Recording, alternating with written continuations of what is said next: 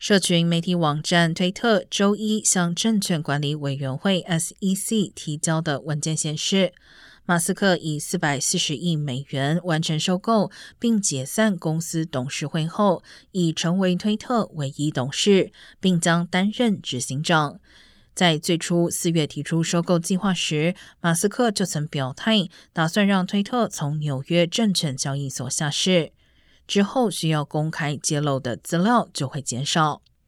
根据提交给证管会的另一份文件，沙特阿拉伯亿万富翁阿瓦里德亲王已成为推特第二大股东。